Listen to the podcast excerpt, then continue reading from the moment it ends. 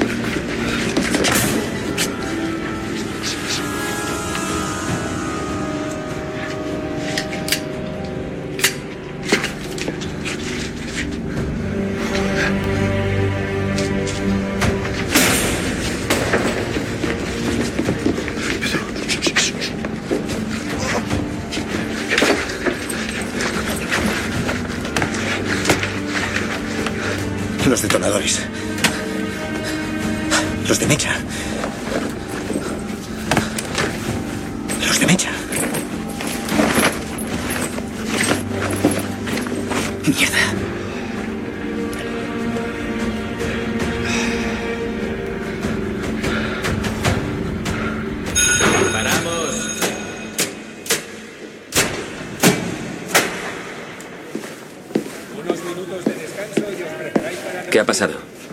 Ha sido culpa mía. Estaba seguro de haberlo extraído. No pasa nada. Debería haberlo comprobado. No ha sido culpa suya. Habéis sido muy lentos. 15 segundos. Hay muchas escaleras. Eso no debería ser un problema. ¿Alguna pregunta antes de repetir? ¿Por qué es tan importante esa agua?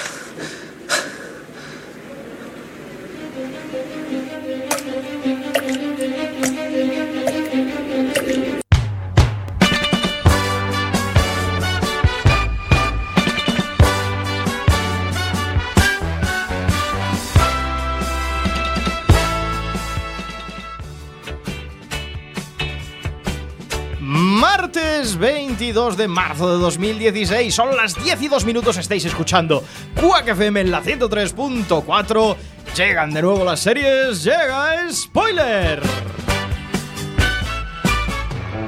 Mi nombre es Diego de la Vega, pero este programa no se hace solo. A mi izquierda, fiel amigo y compañero, si oyen el sonido de spoiler, probablemente sea por su culpa.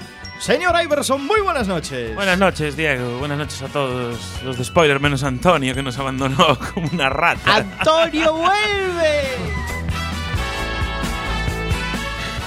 Además, a mi izquierda tenemos a nuestro community manager, el hombre en las redes sociales, él es Chema Casanova. Muy buenas noches.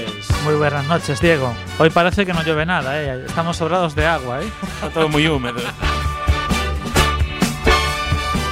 Siempre dejando una pista. Chema a mi derecha, la voz en femenino, la amante de las series de doble nacionalidad y Salema. Muy buenas noches. Hola, muy buenas noches. Aquí estamos a pesar de ser Semana Santa, no como Antonio, que solo aparece cuando hay crossover. Gran programa crossover, ¿eh? El otro día tuvimos un revival aquí en Quack FM. Impresionante. magistral. Qué emoción. Los comentarios más ácidos de las ondas hercianas de mano de Samucao. Muy buenas noches. Muy buenas noches, a ver si le damos rapidito al programa de hoy que tengo que salir con el paso dentro de un rato y voy con el tiempo justo. Y al otro lado del cristal, crucen los dedos para que todo salga bien. Nuestro magistral técnico de sonido, Alex Cortiñas. Buenas noches, Diego. Uf, llevo ya dos semanas sin esto de la radio y ya tengo un mono. Dos semanas. Una hora de radio por delante en este episodio, ojo 3x013. Hoy, en spoiler, Operación Telemark. ¡Empezamos!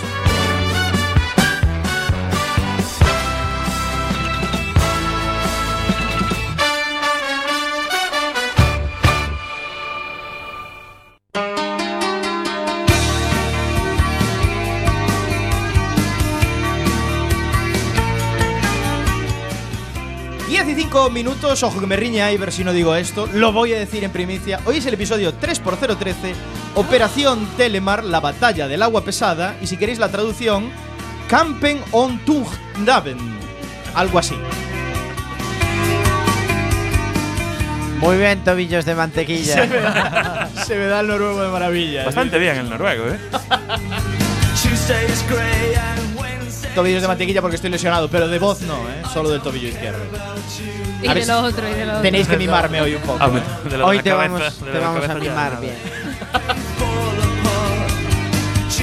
Recordamos a nuestra audiencia que nos puede seguir en las redes sociales Facebook, Google Plus, Twitter y hay que hacerse alguna red social más, ¿no? Sí. Instagram en breve habrá que hacerse. Hay que hacer Instagram. Yo creo que estaría guay. Periscope, que está de moda. Ah, deberíamos hacer un periscope de spoiler. Molaba. Y luego tenemos nuestro chat siempre. Ah, nuestro chat en www.quackfm.org podéis hablar con nosotros ahí en vivo y en directo a lo largo de la hora que nos queda por delante. El chat, ese gran invento del siglo pasado. Pero que se sigue utilizando ahora. También un saludo a Radio Ritmo Getafe, la 99.9. Un abrazo a nuestros amigos y amigas de allí de Getafe. Y nada, empezamos con las spoilerticias, que yo creo que es el momento, la candente actualidad del mundo de las series.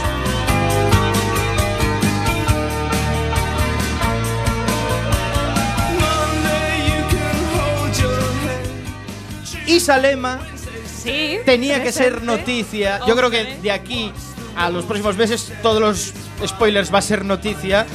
Juego de Tronos. Pues sí, y hoy vamos a comentar una noticia que se ha, pues se ha publicado esta semana en diferentes webs y páginas especializadas como sensacine.com y es que la sexta temporada de Juego de Tronos ha sido definida por sus showrunners Dan, Wise y David Benioff que a estas alturas de la película pues ya todo el mundo está familiarizado con Dan Wise y Danny Benioff. Bueno, pues ellos lo han definido pues como todos los años. Dicen que es la mejor temporada que han hecho de Juego de Tronos en la historia. Lo dicen siempre así, ¿eh? Esto es como cuando Alejandro Sanz saca un disco, que siempre es el mejor de su carrera.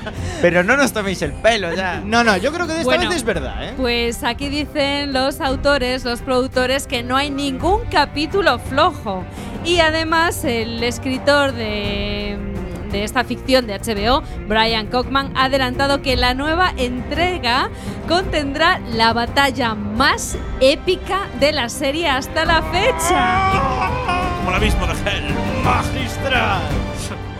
Bueno, si os pregunto sobre batallas, sobre batallas épicas y sobre todo sobre lo que pasó en la anterior temporada de Juego de Tronos, ¿con qué os quedáis? Yo no me acuerdo de No me acuerdo de temporada. nada. Hombre, ¿cómo no os vais a acordar Yo- de esa ah, batalla? murió un montón de de gente. John Nieve. ¡Oh! ¡El batallón! Joder, con- la que muere parte de la Guardia de la Noche contra aquellos blancos. caminantes blancos Pero en esa quinta Que no temporada. está confirmado que Johnny Nieve esté muerto. Hombre, Pero- aquellas, ¿os acordáis de aquellas Hombre, sonido de interesantes? spoiler ahí, por favor, a todo volumen.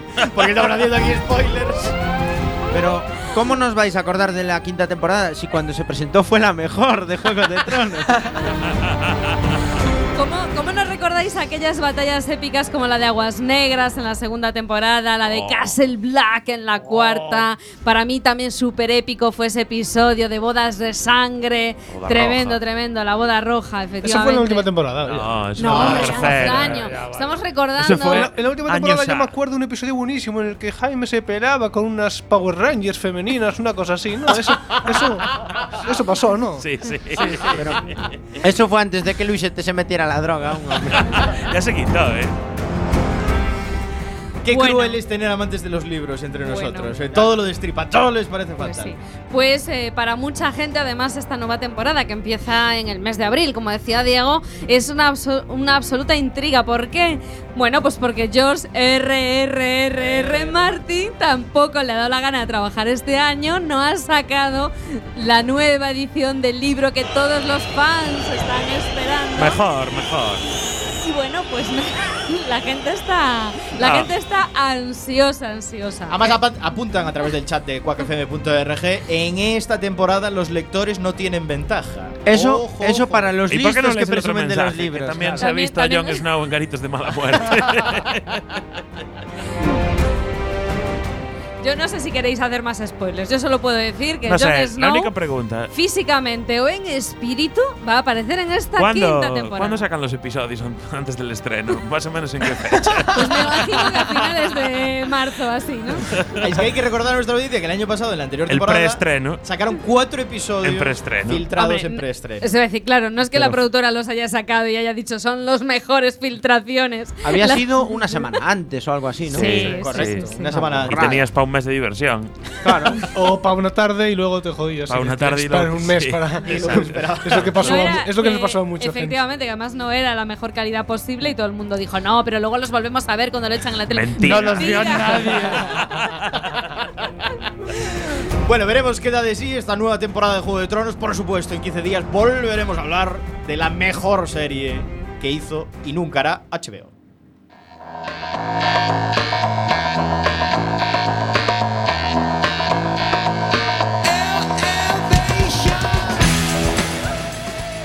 Ahora tenemos, yo la considero probablemente la noticia más épica de 2016.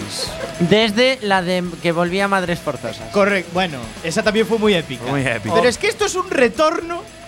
pero- Retorno totalmente inesperado. ¿eh? Vale, no es un retorno en realidad, es una reedición, un remake. Con el mismo actor. No, no, no es con el mismo actor. Está Es muerto. con otro actor, pero es un remake buenísimo. Richard Está Dean. muerto. ¿Qué va a no pasar? sé, pero podría estar. Pero tú qué eres? El de Luar. No, este siempre está matando gente, que también mató. El de Expediente X ya fue, así que no puede ser novedad. No, no, no. Ya dio la pista. El equipo A. ¿De qué se trata? Ah, muy cerca. Estás Casi, cerca, casi. estás cerca. La CBS sigue adelante con el proyecto de recuperar MacGyver.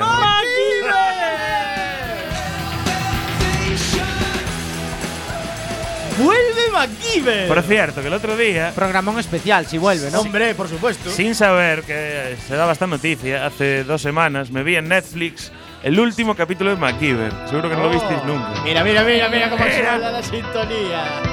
Pero tiene final, MacGyver. Tiene, tiene. MacGyver tiene final. yo Tiene creo. final. Se atraganta con un En un chicle. templo, es en un templo budista el final de MacGyver. Sí. Sí, haciendo allí sus moviditas. Haciendo Al así. final acaba fabricando la bomba H con un chicle.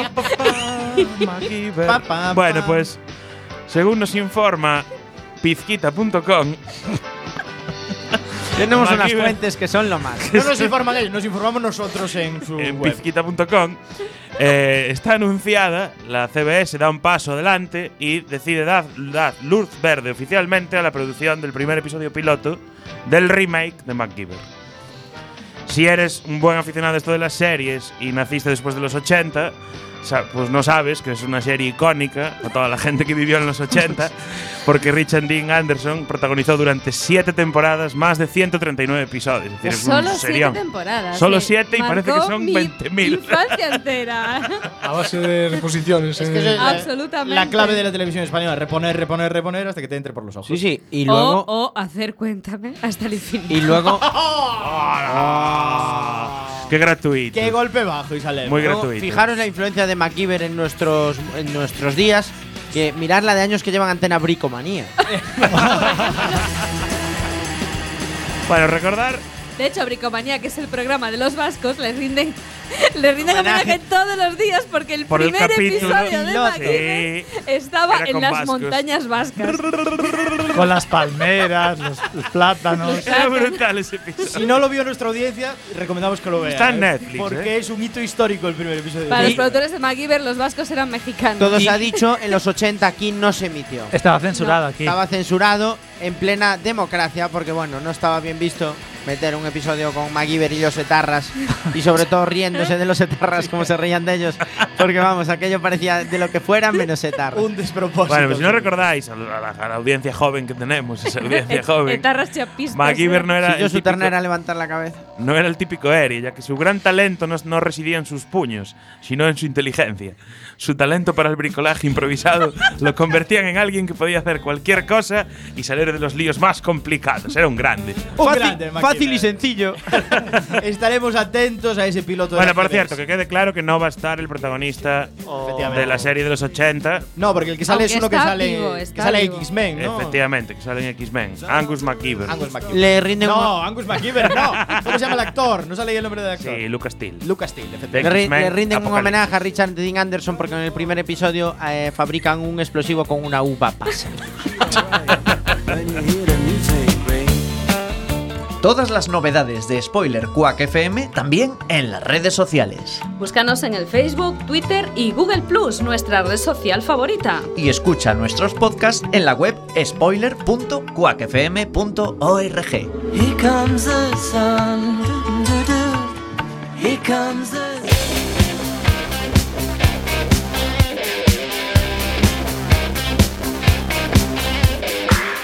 10 y cuarto, seguís escuchando Quack FM en la 103.4. Continuamos con esta noche de series, noche de spoiler.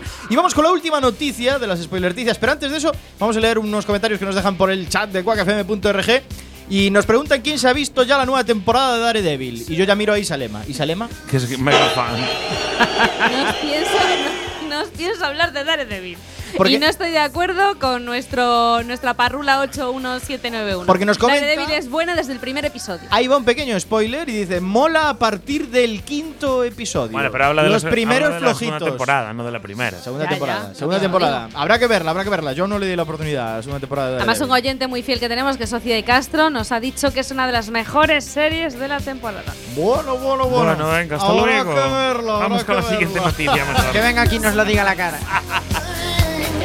Qué poco Última de noticia y no es buena, ¿no es así, Sam? No, es la noticia que nunca querría leer, pero me habéis obligado a ello. No queda otra. Y es que existe un gráfico que está causando pánico entre los telespectadores americanos, porque a través de lavanguardia.com nos hemos enterado que de las más de 400 ficciones que se producen en Estados Unidos, eh, los canales generalistas que las emiten las están pasando cada vez más canutas para mantener a sus espectadores.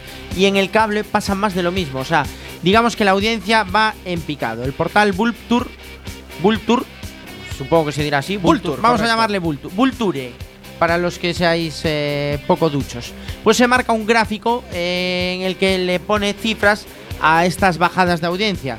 Y si queréis, pues os doy algunos datos significantes. como- Danos datos, danos datos. por ejemplo, eh, el serión de, de los últimos 10 años, que es Big Bang Theory, ha caído un 10%. Normal. No me extraña un nada. 10%. Ojo que una pérdida de un 10% es mucho para esa serie, ¿eh? pero también tiene su desgaste. A mí me quitan un 10% de cualquier cosa que tenga y vamos, es que me quedo en nada.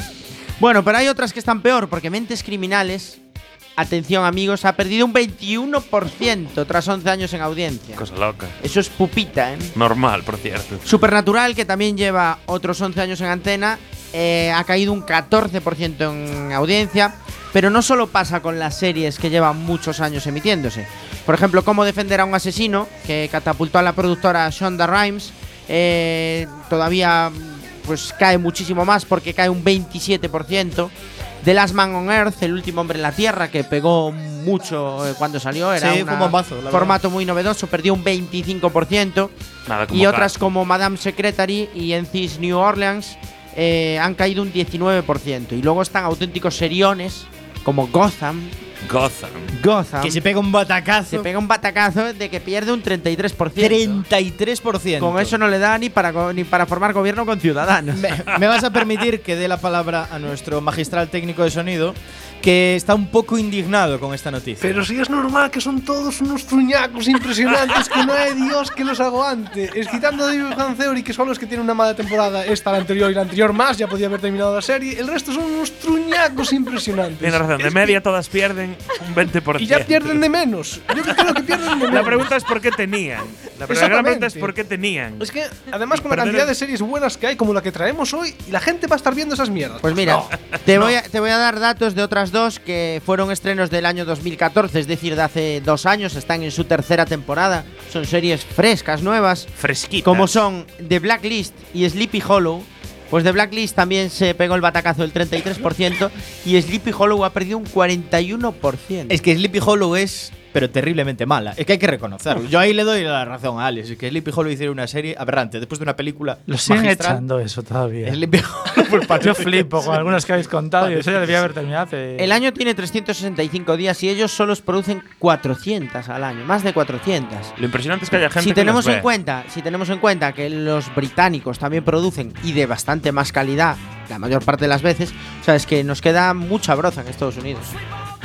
Nos dice nuestra audiencia, estirar hasta el infinito y más allá. Le sobran temporadas a todas. Bueno, Efectivamente. puede ser cierto. Más ser razón que un santo, parrula 96449. Ahora lanzo yo una pregunta a, a la antena de, de Quack FM. ¿Y nosotros? Estamos en nuestra tercera temporada. Nos sobran temporadas. Nos sobran temporadas. Es el momento de dejarlo. ¿Nuestra audiencia crece o decrece? Quiero el gráfico ya. Vamos a escuchar el tema musical de Ed Medley de Henrik Dam Thompson, banda sonora original de la serie de la semana Operación Telemark. Y enseguida volvemos con su análisis aquí en Quack FM Spoiler.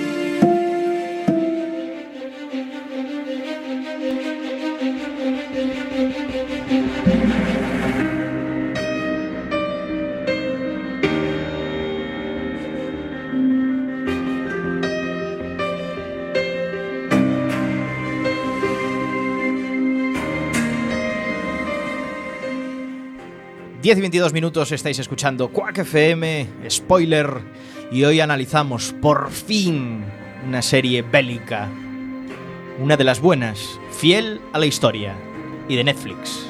Hoy, en Quack FM, Operación Telemark.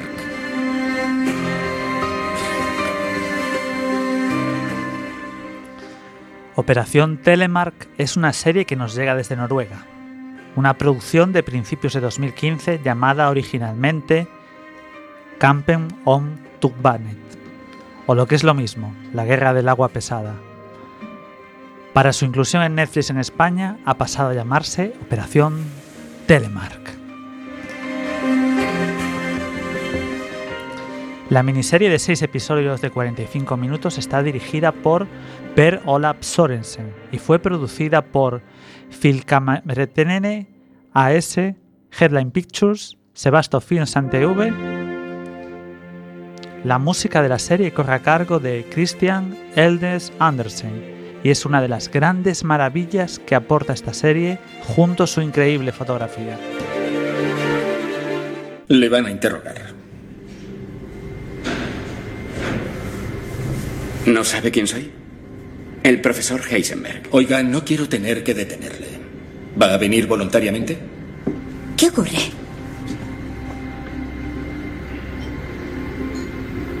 En esta carta del 11 de noviembre se niega a participar en un congreso sobre físicos arios. Es inapropiado. ¿Cómo dice? Que es inapropiado. No está a favor. Faltaban aspectos importantes. Dos meses antes, en septiembre, también se negó rotundamente a participar en el Congreso del Partido del Reich. Mire, sinceramente, creo que estas cosas... ¿Y no quiere ser del Partido Nacional Socialista? Yo soy físico. Sí, y trabaja en contra del país. No es cierto. Según nuestra información, usted suele citar a judíos y a otros elementos que luchan abiertamente contra el movimiento nacional socialista. Estas personas son científicos muy famosos y de renombre. Que han traicionado a Alemania. Y usted no me niega que los tiene en cuenta muy a menudo y los cita en documentos públicos y artículos científicos. Usted escribió, entender la física moderna sin Albert Einstein es imposible. Un judío, como bien sabe. Otra cita suya. La evolución de la física cuántica se debe a las aportaciones de Max Born, sobre todo. Otro judío. Y en otra ocasión usted publicó la afirmación siguiente. La respuesta a la ecuación de Schrödinger describe sistemas atómicos y puede que también el universo. Reconozco que cuesta entenderlo. Su matrimonio con Elizabeth es una farsa. Se conocieron en enero de 1937 y se prometieron enseguida. El 29 de abril, apenas, apenas tres meses después, contrajeron matrimonio. Hasta entonces usted no había mostrado ningún interés por las mujeres. Nunca tuvo novia ni una relación íntima con una mujer. Tenemos testigos que dicen que le interesan los hombres, sobre todo los jóvenes. Eso es ridículo. El 8 de marzo de 1928 en Leipzig, en un viaje a Urbach, durmió en una tienda de campaña con tres hombres. El 24 de junio de ese mismo año, animó al grupo con el que iba a bañarse en un lago, desnudos. Éramos Boy Scouts. No, profesor Heisenberg.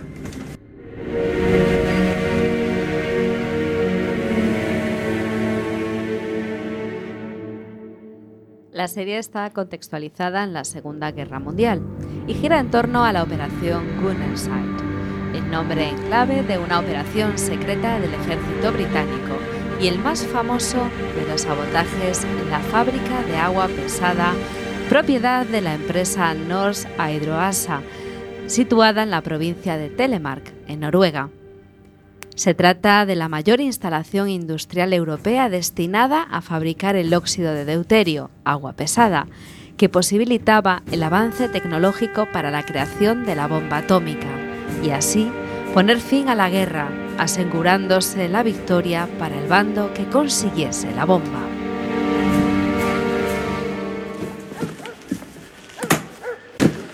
Solo serán dos meses. O solo dos días. No tengo intención de morir. ¿Crees que los soldados tienen la intención de morir? ¿El hermano de Gerfried murió? ¿Lo había planeado? ¿Por qué? diablos manda Alemania a sus mejores?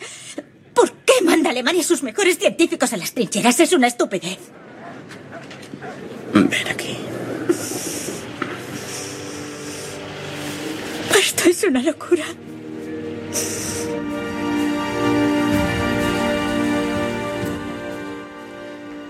No es una serie en la que se profundice mucho en los personajes, tal vez por narrar desde una perspectiva bélica la historia en la que lo importante es la misión y no las personas que la llevan a cabo. La serie además no intenta convertir ni a los del Club del Uranio, ni a la comandancia británica, ni a los noruegos en buenos o malos. Simplemente relata los hechos históricos tal cual ocurrieron. Sin embargo, a lo largo de Operación Telemark, sí que veremos cómo los personajes evolucionan y sobreviven en un momento excepcional de la historia en la que en ocasiones hay que tomar decisiones personales que entran en conflicto con los valores éticos de cada uno. Todos los personajes mostrarán claros y oscuros en sus decisiones, dado que Europa está en guerra. Uranio 236 y entonces ese libera enormes cantidades de energía. Entonces, en consecuencia, un nuevo neutrón... Dos o tres. ¿Cómo? Solo ha dibujado un neutrón.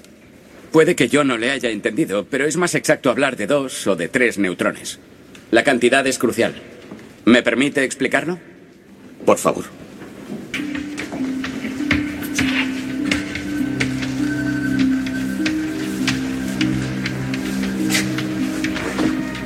Hay que tener en cuenta que si solamente estamos hablando de un neutrón, la cantidad de energía liberada no es mucha. Sin embargo, si dos o tres neutrones resultantes de la primera fisión colisionan con otros núcleos nuevos de uranio 235, que también se dividen, obtenemos un resultado completamente diferente, como ven. En comparación, decir que un kilo de uranio equivale al doble de la fuerza de otros explosivos es hacer un cálculo muy por lo bajo, ciertamente. Bueno, vamos a concretar. La energía liberada de una fisión es de 179 megaelectronvoltios, lo cual significa que un kilo de uranio enriquecido produce la energía de nada más y nada menos que 15.000 toneladas de explosivos normales. Perdone, ¿cuánta energía ha dicho? ¿Lo podría repetir, por favor? 15.000 toneladas. Escribí al respecto hace dos años. ¿Y esa bomba? ¿Es posible fabricarla? Esta es la energía que se libera en teoría al provocar esa reacción, pero la respuesta a su pregunta es, por supuesto que sí. Solo se necesita saber cómo usar la energía.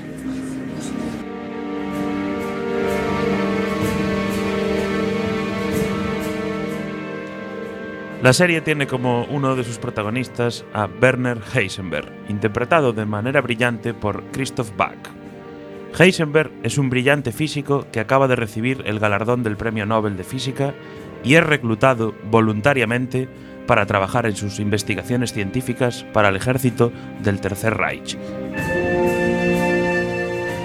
Heisenberg no es nazi, ni trabaja para el partido, pero sí es un brillante joven físico que trabaja por el avance tecnológico y científico de la humanidad. Esta nueva forma de energía nuclear y su reclutamiento voluntario para las SS le fuerzan a tomar la decisión de trabajar para los nazis, ayudado también por el soporte financiero del partido. Se convertirá en el padre del intento de crear la bomba nuclear, que alcance y destruya Londres por parte del ejército alemán.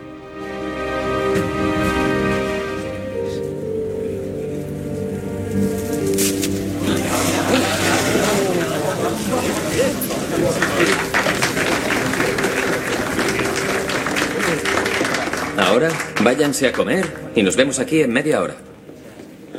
Henriksen, qué visita tan inesperada. Sí, estaba en Trondheim y me he pasado por aquí. Lo dudo bastante. Es por el agua pesada. ¿Ah, sí? ¿Cuánta podemos ofrecer? Usted empezó la producción. Tengo entendido que usted la interrumpió en agosto. Sí, pero ¿queda algo? Quedan unos litros en el sótano. ¿Cuántos? No lo sé. Brun seguro que lo sabe. ¿Cuánto se tardaría en empezar a producirla otra vez? La quieren los alemanes. ¿Los alemanes? Sí. ¿Cuánto se tardaría? Dos o tres meses. ¿Y cuánta? Pues un litro diario. Más, ¿no? Sí, pero afectaría al amoníaco. Bien. Pues hablaré con Brun. Un experimento entretenido. Que tenga un buen día. Igualmente.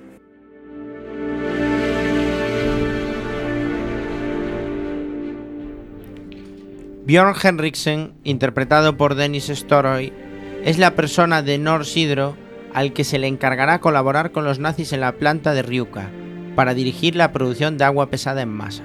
Sin embargo, es un personaje que parece solo importarle su bienestar y enriquecimiento personal, pudiendo vender el agua pesada a franceses o alemanes. Es como todos los personajes de esta historia, alguien que evoluciona según avanzan los acontecimientos históricos, tan excepcionales y como ya comentamos anteriormente, hará acciones negativas y otras positivas, pero no es afán de esta serie juz- juzgar sus actos, ya que nos ceñimos a la realidad. Hoy no vamos a dar clase. Como ya sabrán, los alemanes están en la ciudad. Miren, la ciencia es una profesión noble. Mi única ambición ha sido siempre aprender más y más. Hace diez años, yo no sabía que los neutrones contenían la energía de dos millones de electronvoltios. Entonces, al enterarme, pensé enseguida, esto es lo más trascendente que voy a aprender en la vida. Me equivocaba. De hecho, era lo segundo más trascendente. ¿Hemos de quedarnos aquí sentados elaborando fórmulas? ¿O hemos de salir a combatir a aquellos que intentan arrebatarnos aquello que es nuestro? ¿Debemos doblegarnos ante ellos y rogar para que nos devuelvan algo? ¿O bien hemos de usar nuestra cabeza para intentar que se marchen? Mis queridos alumnos, queridos científicos, queridos hombres, la elección es suya. Pero recuerden, lo que escojan ahora mismo será historia dentro de 100 años. La elección es suya. Y suya.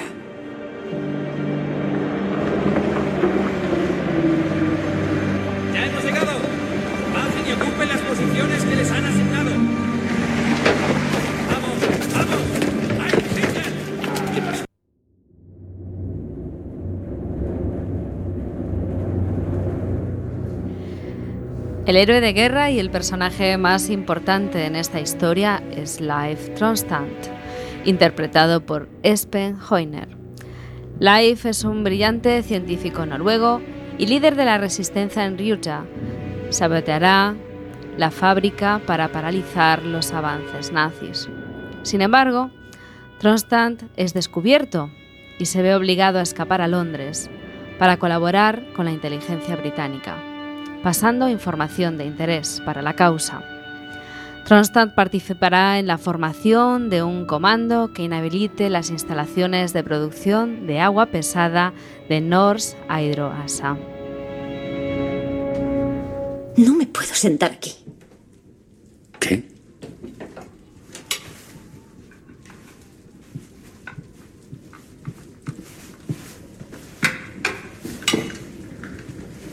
Podemos hacer una excursión por la montaña. No tengo que empezar hasta el lunes. Acerca el pan. ¿Me das un poco? ¿En qué estás pensando? Lo de este nuevo puesto y este traslado acabará bien. ¿Qué quieres decir? Ha sido tan rápido. Es una época difícil.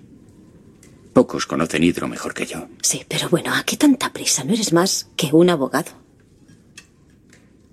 He sido leal a Hidro a lo largo de toda mi carrera. Los empleados leales no ascienden de repente a director. ¿Estás cuestionando mi capacidad?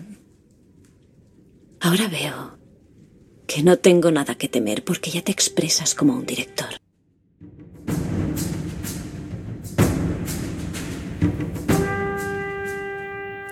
El papel de las mujeres de los protagonistas es muy importante en la historia de Operación Telemar. Quizá en ellas se ve que sus acciones son más firmes, más éticas y precisamente en ellas porque se aprecia mejor la línea que separa el bien y el mal. La mujer que más sobresale es Helen Erickson, interpretada por Maybrit Sarens, mujer del director Henriksen, que cuando se ven obligados a trasladarse a Ruka, en Bermo, ayudará a familiares de la resistencia antinazi sin dudarlo. Incluso es la que poco a poco irá convenciendo a su marido de que el no posicionamiento también es un posicionamiento. ¿Qué ocurre? Están a punto de descubrirme. ¿A dónde irás? A Londres, a través de Suecia. ¿Podrás ponerte en contacto con nosotros? Quizá pueda mandar una carta a tu madre.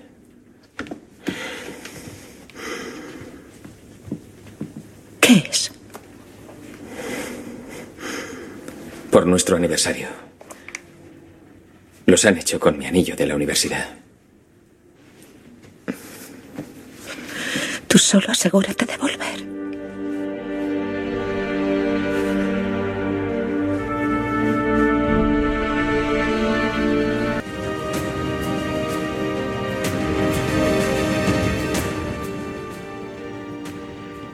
Otra protagonista de la historia que es de obligado cumplimiento mencionar es la capitana Julie Smith, interpretada magistralmente por Anna Field.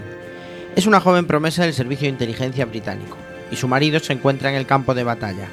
Ella desde Inglaterra dedicará su vida al 100% para tratar de ganar la guerra, tal vez para intentar conseguir poder reencontrarse algún día con él o tal vez para constatar que su marido probablemente ya haya fallecido.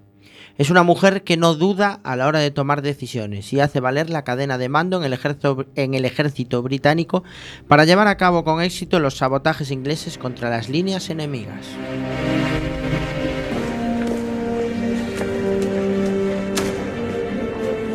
Disculpe, ¿puede aguantarme la puerta? Soy Life Tronstad. Vengo a ver al coronel John Skinner Wilson. Me está esperando. Pues no está aquí. ¿No está aquí? No, señor. No lo entiende. Tengo que verle. Es importante. El coronel no está aquí.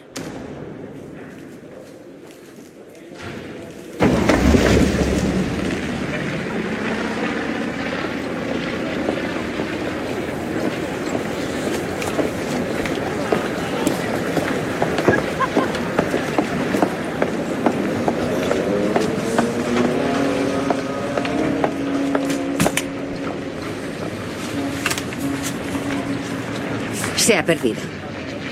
No, no, voy a... um, la calle Guch. La calle Gooch. El King and Queen no es el mejor sitio donde alojarse. Colchones malos, almohadas incómodas, olor nauseabundo en el pasillo. Y hay chinches y ladillas también. Señor Tronstad, una pésima elección. Disculpe, ¿nos conocemos? Leifa Tronstad, profesor de química inorgánica en el Instituto Noruego de Tecnología de Trondheim, se diplomó enseguida y se convirtió en el catedrático más joven de la facultad a los 33 años. Es el mayor experto del mundo en agua pesada y responsable de la construcción de la fábrica que está en un sitio que no sé pronunciar. ¿Cómo se pronuncia? Rukan. Rukan. Se lo he dicho. Bienvenido a Londres, señor Tronstad. Sígame, le estábamos esperando. Life a Tronstad. Me han dicho que estaba por aquí. Soy el coronel John Skinner Wilson. Eric Wells le manda saludos. ¿Qué tal todo? Su mujer y sus hijos. Están bien, gracias. Ya conoce a la capitán Smith. Más o menos. Es del servicio de inteligencia. Dirige las operaciones noruegas. Estoy organizando las comunicaciones en Noruega y además entreno agentes de campo Pero que... usted es una... Sí, soy una mujer. Es muy observador, profesor Tronstad. Y también soy su oficial superior. Me crié con cinco hermanos y corro más que todos ellos. No subestime a la capitán Smith. ¿Sabe hasta cuándo se ha fumado su último cigarrillo? Le ha seguido durante cuatro horas.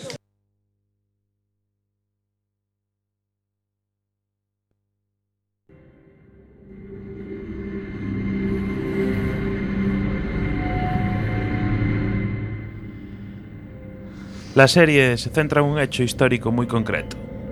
Busca reproducirlo de una forma aséptica y lo hace desde, desde varios puntos de vista. El alemán, a través de los ojos de Heisenberg, el aliado, en el cuartel general en Londres y en la base escocesa, y en Noruega, el comando encargado de realizar el sabotaje a la fábrica de Norsk Hydro. Aunque Operación Tellermar tiene la intención de mostrar una perspectiva realista e histórica, también busca plantear ciertos conflictos morales y éticos, sobre todo en referencia a la construcción de un arma que quitará tantas vidas. Hay un elevado realismo en la historia, y aunque la ficción tiene un texto fuerte y por momentos épicos, como ya comentamos, los personajes no son profundos. No se catalogan en buenos y malos. Incluso en los aliados, llegado el caso, se tienen que debatir entre hacer el bien o aceptar que a veces el fin justifica los medios. Sinceramente ha sido una sorpresa de una tarde de domingo poder ver una historia bélica en la que no haya ni buenos ni malos, y sobre todo en la que no haya americanos salvando a Europa de los nazis. Bueno, díganos. La producción se ha quintuplicado durante este año. Los primeros envíos ya están de camino. Se han doblado los bidones de combustible y no dejan de contratar empleados. ¿Y el nuevo director de la fábrica? Bjorn Henriksen es la mano derecha de Obert. Un lobo con piel de cordero. Le ha dado un puesto en la fábrica para suavizar las cosas, pero no es ningún pusilánime. Él mismo recurrió al ejército durante una huelga en la fábrica y dicen que estuvo a favor de la abdicación del rey después de la invasión. Le conozco. Der Uranverein. Se llaman a sí mismos Der Uranverein, el club del uranio. Han reunido a los mejores científicos del país, hombres como Weizsäcker, Bagge, Hahn y, cómo no, Werner Heisenberg, el ganador del premio Nobel. Kurt Dittner dirige el proyecto. Están trabajando en el Instituto Kaiser Guillermo, pero todo el tinglado lo dirige el Waffenam con el objetivo de crear una bomba atómica. No sabemos hasta dónde han llegado, pero si quieren cinco toneladas de agua pesada, tenemos motivos para temernos lo peor. Podemos empezar con esto. Están tomadas a 3.000 pies de altura. No son perfectas. Ayer un avión sobrevoló la zona. Aquí está la fábrica y allí el puente. Compruebe si hay cambios. En los edificios, los accesos, carreteras y caminos. Revise también la rutina diaria. Los empleados, guardias, directores, nombres, afiliaciones, esposas, hijos, novias, amantes, todo cuanto pueda decirnos, ¿vale? No descarte nada por muy insignificante que le parezca. Nosotros lo cribaremos. Le daremos un despacho con todo cuanto necesite, copias, fotos, cálculos. Hemos instalado un campamento en Escocia. Volaremos allí mañana. No podía haber llegado en mejor momento. ¿Qué piensa usted hacer? ¿Qué piensan hacer ustedes? Detenerlos, por supuesto. Hay muchos noruegos expertos en la zona y con conocimientos técnicos que podríamos Me parece que esa decisión no le corresponde. Estamos en guerra. No es un juego.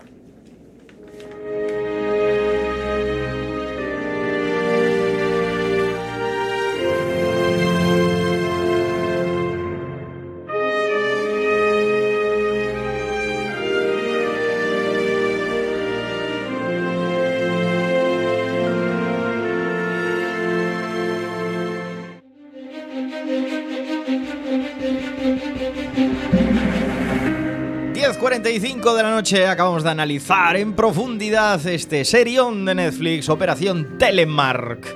Cine bélico, vuel o sea, cine bélico, series bélicas vuelven otra vez aquí a Quack FM a spoiler. Bueno, ¿qué os ha parecido este análisis?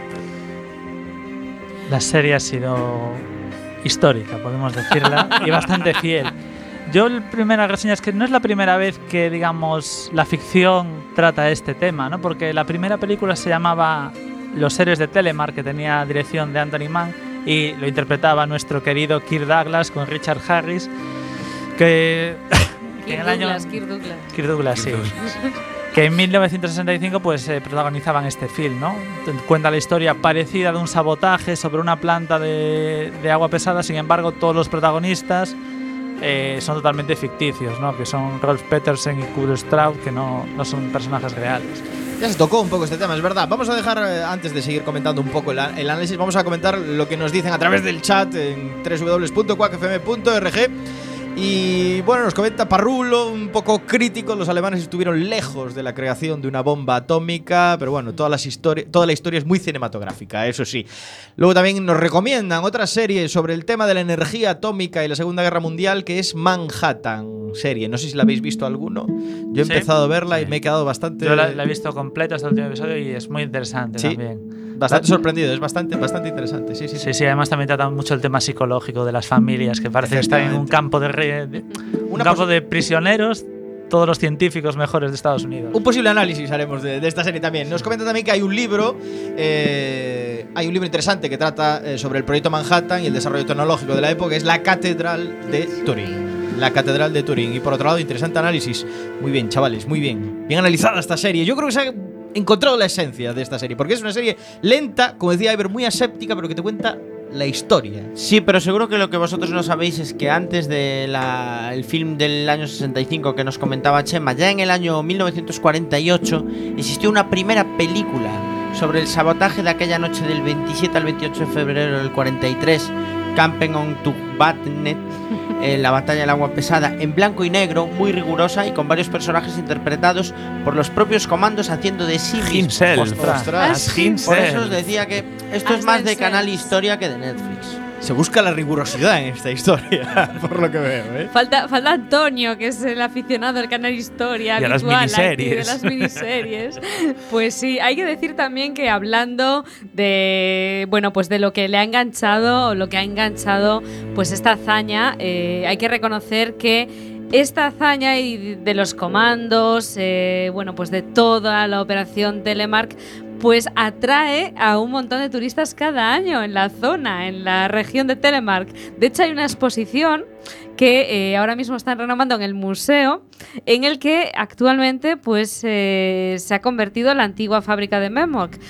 Están señalizados algunos de los puntos principales de la peripecia y eh, se organizan además actividades como la Marcha de los Saboteadores, que sí señor, sigue anualmente este itinerario. Y bueno, pues eh, en la que acostumbraban a participar viejos supervivientes de la operación, como a lo mejor los que participaron en esa peli de la que hablaba de la que hablaba Samu. Y es curioso, ¿no? Bueno, algo pasa en los países nórdicos además, que esto nunca ocurriría en España, que cuando se escribe un libro que es más o menos conocido, cuando se hace una serie de este estilo, bueno, pues se hace una serie de itinerarios, etcétera, etcétera. También pasa con Milenio, por ejemplo, ¿no? Con, con esa serie. Es curioso. Y, hay otra curiosidad más, que es eh, porque en esta serie confluyen confluyen muchos eh, muchos eh, idiomas. ¿no? Exacto, eso es una de las cosas que más mola de esta serie. Si la veis en versión original, pues podréis ver pues, a los alemanes hablando en alemán, a los noruegos hablando en noruego, los ingleses en inglés, incluso eh, cuando van a visitar a, a Dinamarca, a Bor, pues también hablan danés. Es decir, cada uno habla en su idioma realmente. O sea, es una torre de Babel es total. aquello, es es un fiestón rodar aquello increíble. O sea, que Para o que tienes, veáis que es fiel a la realidad. O tienes subtítulos O o, has trabajado en la ONU de traductor o algo. Cuando lo ves en español, la verdad pierde bastante por el Sí. tema de que solo hablan un único idioma. Un único idioma, muy fácil. Si solo escuchas los gritos de Hitler cuando sale por ahí de fondo Sí. en alemán y es lo único. Yo quería comentar un poco la audiencia, porque esta serie rompió, digamos, todas las barreras históricas de audiencia en Noruega. El 4 de enero de 2015 llegó a tener un 63% de la población delante de la televisión. Que no es poco. Que es es, poco. Hombre, entiendo son que- poquitos, pero entiendo- son mucha gente en porcentaje. Entiendo que en Noruega tampoco es muy difícil, a lo mejor, alcanzar Bueno, el joder, 73% ¿qué más da? El de- 63% es, el 70 o sea, es más de la mitad de la No, gente. creo que es muy gratuito este comentario que Es acabo de gratuito, decir. eh, aunque sean 100.000, ¿sabes? También hay Es que- muy gratuito Hay que tener en cuenta una cosa: si la estrenaron en pleno invierno, la gente sale poco de casa. sí, eso también. Son muy de estar en casa viendo la tele. Bueno, pero pero bueno, hace mucho que tenía Netflix, ¿eh? O sea que la serie podrían tiene- estar viendo otra cosa. La serie tiene que ser muy buena porque ha recibido premios en, en multitud de países. Por ejemplo, ha sido galardonada en los Prix de Italia como mejor drama de 2015, en los Golden Screen de Noruega como mejor eh, drama de televisión de 2015 y en el Festival Internacional de Biarritz a la mejor música de Christian Eines Andersen y también a drama de televisión de 2015. O sea que allá por donde va, triunfa y arrasa. Arrasa bastante. Vuelve la rigurosidad a través de nuestro chat de es- www.cuafm.org. Pero dice, no es por quitarle mérito a los comandos que han formado parte de esta operación, pero hicieron más los matemáticos ingleses por la resolución de la guerra. Hay otra persona que pregunta Tenemos también. expertos en historia ahí en el Sí. chat. ¿eh? Hay personas que dicen que me gustaría saber si en la serie tratan mucho el tema de la ética. Sí, la hay es varios que capítulos en los que. No es que lo traten abiertamente, pero sí de una manera muy sucinta. De hecho, eh, es- esta es una de las series en las que más eh, se aborda ese conflicto entre ciencia y eh, entre ese conflicto de Heisenberg, ¿no? Heisenberg, Sí, también se deja ver que Heisenberg, el- él a nivel teórico dice que es capaz de hacer la bomba y empieza a hacer los experimentos, pero a lo largo de la historia Sí. tampoco lo consigue. Bueno, joder, pues que esto es No. historia pura y dura. A ver, si hay alguien en España que no sepa que Alemania no ha hecho una bomba nuclear. Y que perdió la guerra. Heisenberg, Heisenberg lo hizo muy bien en la red social. No, pues el tema es que el, el- se ve como que Heisenberg como que no tiene mucho interés en realmente conseguir la bomba. De hecho, él dice primero que quiere conseguir un reactor, no la bomba en sí. Y ellos le dicen, pero ¿por qué un reactor si lo que queremos es la bomba? Bueno, tranquilos, primero el reactor. Sí, a mí lo que me gusta, por ejemplo, es que es verdad lo que, lo que decíais de que los personajes no están muy definidos, seis capítulos no da para, no da para eso, pero sí, por ejemplo, que se ven muchísimo, se perciben esos, eh, ¿cómo se dice? Esos efectos, ¿no? Esos eh, principios o procesos de disonancia cognitiva, ¿no? Que, que tienen algunos personajes en el sentido de... eh, de confirmación de sus valores, ¿no? Sí. Es decir, al principio, pues Sí, no, sí, yo sí. soy científico, etcétera, etcétera, y al principio Heisenberg decía, no, bueno, pero Einstein decía Sí. que lo importante es para qué sirve la ciencia, ¿no? Y luego decía, yo hago ciencia, yo hago ciencia, no hago nada más que ciencia, mí y no el me resto, líes. a mí no me liéis, yo de la guerra no sé nada, ¿no? Bueno, y fotos chulas, ¿eh? Como esa de la lengua ah, con las pelotas. No, y, es, y en los ingleses pasa lo mismo, Lo ¿no? mismo, al principio Troncer decía, pero va a morir uno, oh, Dios mío, y al final cuando ya mueren en cantidades Bueno, ingentes, bueno, pues no pasa nada, ¿no? Que yo no acabé de ver, la que me falta el último capítulo. Ya me Ah, estáis haciendo ¿No spoiler. sabías que en la, que en la guerra morían un montón de gente? Perdona, Bueno, pero eh, es, es muy interesante como ellos van adaptando su manera de pensar a, bueno, pues una manera de reactivarse y de Claro, confirmar porque, a sus ver, propios valores. También ¿no? se van adaptando según avanza la guerra. Bueno, Correcto. vas cambiando de bando un poco. Los nazis invaden por aquí, los ingleses va- van ganando la guerra. Es decir, bueno, van cambiando las cosas. Entonces cada uno se va adaptando a lo que puede, básicamente. Te veo muy ducho en guerras. ¿eh? Muy Batallas. ducho. En la Segunda Guerra Mundial, a color. Bueno, magistral este análisis que hemos tenido de Operación Telemark y ahora hay que poner la nota. No queda más remedio que poner nota spoiler. Empezamos por nuestro técnico de sonido, Alex Cortiñas. Nota para. A falta de ver un episodio y medio, eh, yo le doy a 8,5. 8,5. Me gustó mucho la serie, es muy original y, y el conflicto que trata a mí me no conocía mucho de ese tema y la verdad es que ahora tengo ganas de ver esas dos películas que habéis comentado, la del 95 y la del 43. Pero la historia no cambia mucho. Hombre, ¿eh? original, original no es. Está bien para completar. De la, de la historia de la Operación Telemark no, no sabía yo del tema, vamos, yo sabía de otras cosas. Nota de spoiler, Chema Casanova. Yo va a tener un 8 esta serie para mí. Mm, Me ha gustado, me ha parecido entretenida, pero es una miniserie muy demasiado histórica también, ¿no? Entonces, Miniserie, bueno, seis capítulos. Seis bueno. capítulos. Eso puede animar a mucha audiencia. a Se ve bien, ¿no? pero yo creo que, por ejemplo, los últimos episodios ya se hacen un poco así largos. 8 de Chema Casanova. Señor Iverson. Para mí, la conjunción de banda sonora, la fotografía, la, la- la realidad que transmite, que es fiel a la historia. Y si junto todo, para mí es un 9. 9 del señor Iverson. Y Salema, nota para Operación Telemark. Pues yo tengo que decir que me gustó más el libro porque seguramente lo hubiese leído antes y más rápido. Con lo cual va a tener un 8. La, Ocho. escen- la escena es muy buena, la música es impresionante, la historia está muy bien contada, pero es lenta como un mundo. Samukao. Un 9. 9 de Samukao. Lo dejas Y caer punto. así, Y punto. Y un 8,5 de mi parte. Eso hace una media spoiler de.